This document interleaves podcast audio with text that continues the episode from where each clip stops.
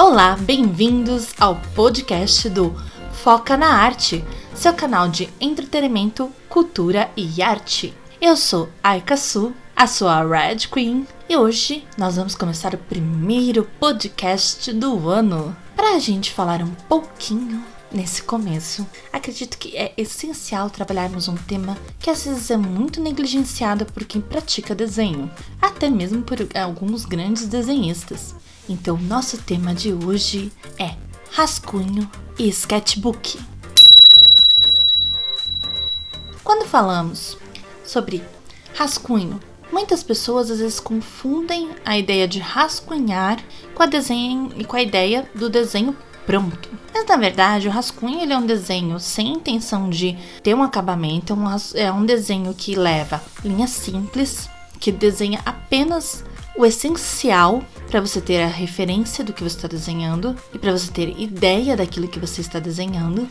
E esse desenho ele tem muitas utilidades, na verdade. Quando a gente fala de rascunho ou esboço, nós estamos falando de um desenho rápido, feito para gravar uma ideia, para ajudar você a compor os seus desenhos finais e a soltar sua mão. Então ele é uma ótima ferramenta para você praticar o seu desenho, para você realmente soltar o seu desenho. Quando a gente fala esse termo soltar, parece meio estranho, mas é realmente a sensação que passa, é como se sua mão tivesse travada e o que você desenha não é exatamente aquilo que você gostaria de estar desenhando. Para quem não viu o nosso podcast sobre coordenação motora, tá no nosso canal em quase todas as ferramentas de áudio que você possa ver, Deezer, Spotify. Agora nós estamos na Apple também, nós estamos no SoundCloud. Dê uma escutada, porque a parte de coordenação motora ela tem muita influência nisso que eu vou falar agora. E a coordenação motora é justamente esse desenvolvimento que nós vamos fazendo enquanto a gente rascunha. Então, você rascunhando, se desenhando de forma solta, de forma leve, você vai desenvolvendo mais a sua coordenação motora.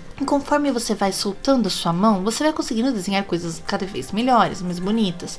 Vai desenvolvendo o seu traço pessoal, que é uma coisa assim que eu vou até fazer um podcast separado só sobre isso, porque é algo muito importante para quem realmente está desenhando e quer pensar em por exemplo, ter seus próprios desenhos, seu próprio estilo, o traço pessoal ele é algo indispensável. E aí nós falamos sobre o sketchbook, que ele é como se fosse um banco de dados do seu trabalho. É o lugar onde você vai guardar todas as suas ideias, todos os seus rascunhos, num único lugar que seja portátil, que seja leve e que te permita desenhar em qualquer lugar. Então, normalmente sketches eles vão ser cadernos com capa dura, folha sem pauta, que é aquela folha sem linha, e normalmente um tamanho assim, com um tamanho que caiba na sua mão.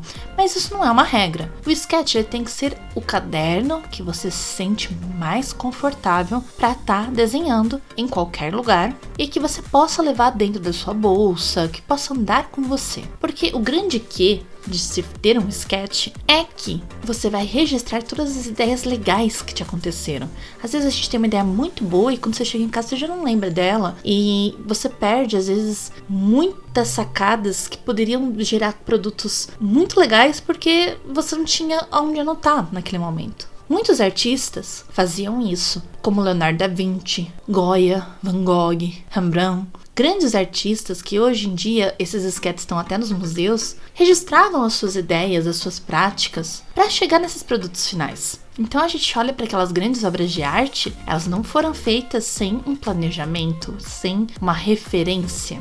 Então essa coletânea que a gente forma, ela vira um banco de dados que te ajuda a pensar. Às vezes, ah, eu quero desenhar alguma coisa. Às vezes você cruzou com uma pessoa na rua, achou legal, desenhou, você gostou da postura que ela estava, da luz. Aí você tá sem ideias para fazer um desenho, você vai lá mexer no seu sketchbook, encontra aquela postura legal, você fala, ó, oh, é isso aqui que eu vou fazer. E realmente faz um desenho final a partir daquele rascunho. Praticar esses desenhos de olho, esses desenhos que são mais visuais, e eu vou falar um pouco em outro podcast sobre tipos de desenho que a gente faz, que é um desenho de observação neste caso, fazem com que a gente realmente vá desenvolvendo e soltando, porque a postura inicialmente, quando a gente começa a desenhar, ela é muito dura, ela é muito retesada, travada. Então, conforme você vai rascunhando, você vai treinando o seu desenho, você vai soltando também a sua mão nesse sentido, de ter posturas mais fluídas, de ter posturas com movimentos mais bonitos. Tem gente que acha que rascunho, ele é uma coisa dispensável depois que você aprende certas técnicas. E isso chega às vezes até alguns extremos de deformação em desenhos, em que você tem mãos com,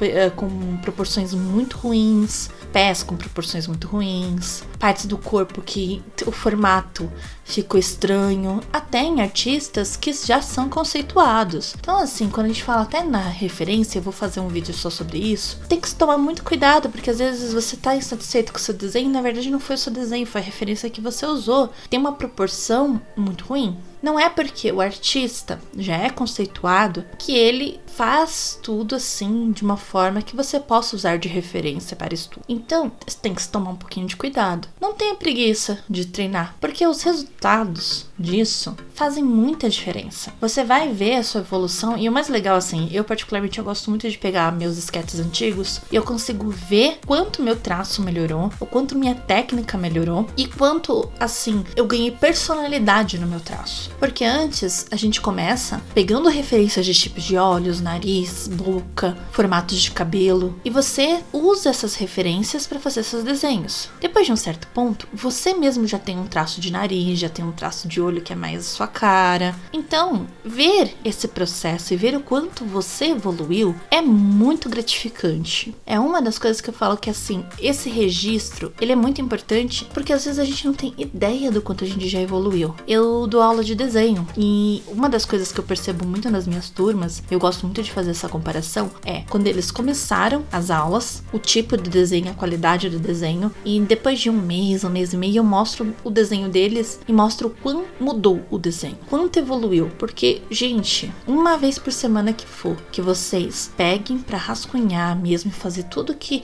vocês verem, que vocês imaginarem, faz muita diferença. Já dá resultado. Então, assim, uma dica preciosa. Pegue um caderno que seja confortável para você. Escolha o material que você mais gosta de rascunhar, pode ser até caneta, porque rascunho ele não tem que ser limpo. Rascunho ele é um desenho sujo. Ele é um desenho que tem linhas que não vão ser utilizadas, que não vão para o desenho final se você for usar aquele rascunho. Então não se preocupe com o material tanto que você vai usar. E uma dica preciosíssima: desapegue da borracha. Não leve borrachas com você. Borracha, ela é para ser usada depois que você finalizou o seu sketch, depois que você finalizou o seu rascunho, porque ela atrapalha mais do que ajuda. Pessoas muito ansiosas começam a desenhar, aí não gostou de uma linha, apaga. Não gostou de uma linha, apaga. Não gostou de uma linha, apaga. Eu tive um caso de um aluno que realmente passou uma aula inteira desenhando uma linha e ele não conseguia chegar ao final porque ele estava muito ansioso e se julgando muito com a questão de a linha sair perfeita. Então, gente, se joga de cabeça, não pensa no produto final, porque aqui a ideia não é um produto bonito. Essa sensação, essa noção do bonito, ela varia de época para época, de pessoa para pessoa, de cultura para cultura. Até mesmo hoje em dia, se você falar com uma pessoa no nosso país, falar com uma pessoa que esteja no continente africano, a noção de estética estética, de beleza, ela vai ser diferente.